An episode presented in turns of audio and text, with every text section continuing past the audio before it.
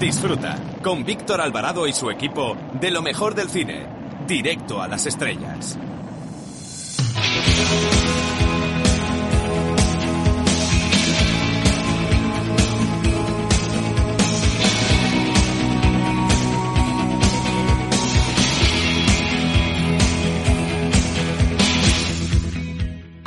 Hola, soy Paz Padilla y quiero mandar un saludo, mm, ¿cómo diría?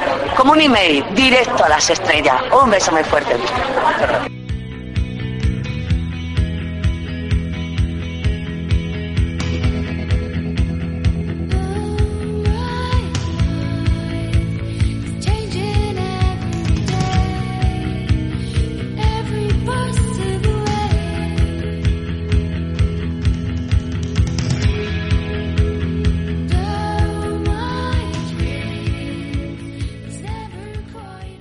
Los que admiran la belleza, la verdad y el bien que se encuentra en los clásicos de la literatura universal están de suerte porque la editorial Cátedra nos ofrece un tríptico de lujo titulado Las Bronte, tres novelas donde no hay que perderse por supuesto el prólogo en el que se cuenta, entre otras cosas, que el talento de estas tres hermanas no fue producto de la casualidad, ya que el padre de las niñas hizo sus pinitos como escritor, y ellas se formaron durante un tiempo en una escuela católica, aunque pasaron gran parte de su vida en un ambiente rural.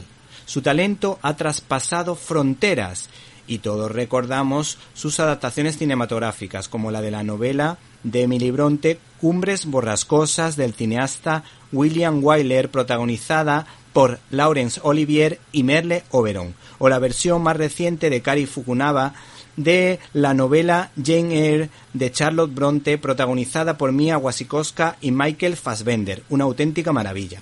El que les habla se ha leído la novela Agnes Grey, de Anne Bronte, otra de las hermanas, y he disfrutado un montón con la descripción de los personajes, la calidad de los diálogos, por lo bien que transmiten la tensión en la trama amorosa, y sobre todo por los valores que transmiten, como la confianza en Dios, la distinción entre lo correcto y lo incorrecto entre la gama de los grises, la conciencia y la moral tan positiva de una mujer educada en los principios de corte cristiano, su capacidad para amar, su capacidad para perdonar, su comprensión y su indulgencia ante los defectos de los demás.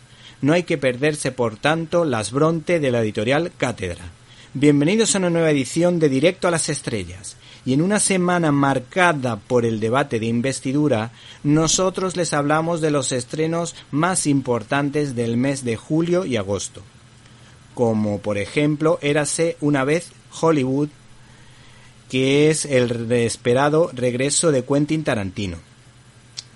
Hay otras películas interesantes de las que les vamos a hablar como It 2, basado en los trabajos de Stephen King, la divertida comedia de Santiago Segura, Padre no hay más que uno, o la película cristiana Jesús, que es de un cineasta japonés.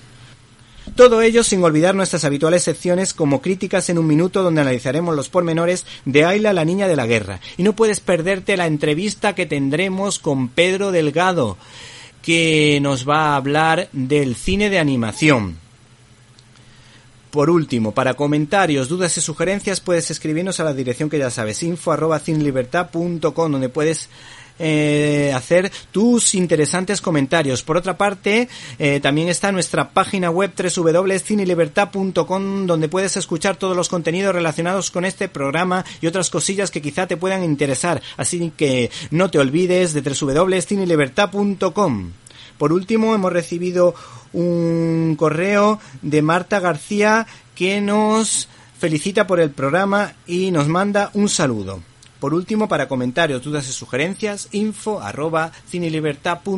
Comenzamos.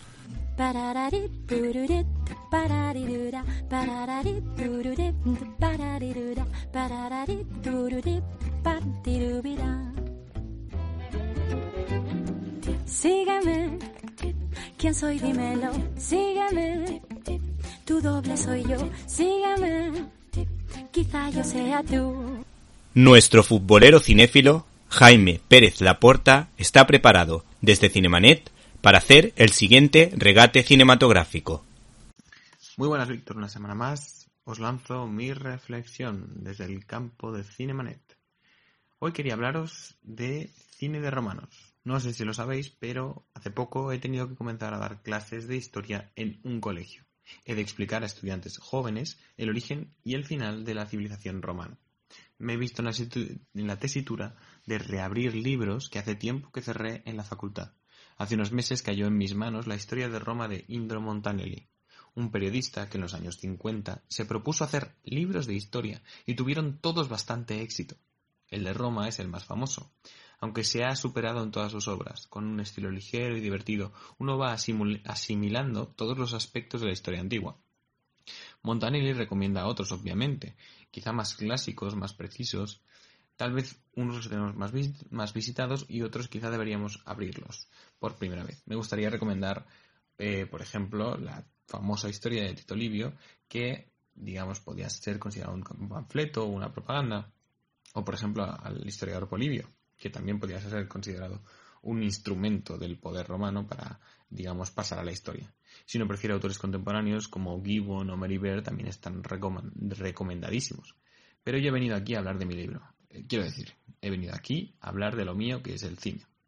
Si me preguntan para qué sirve una película en el aula, muchos esperarán que les dé esa respuesta en la que todo profesor piensa. Pongo una peli para descansar, para que descansen los niños y para descansar yo, es el verdadero motivo en el fondo. ¿Te está gustando este episodio? Hazte fan desde el botón apoyar del podcast de Nivos. Elige tu aportación y podrás escuchar este y el resto de sus episodios extra. Además, ayudarás a su productor a seguir creando contenido con la misma pasión y dedicación.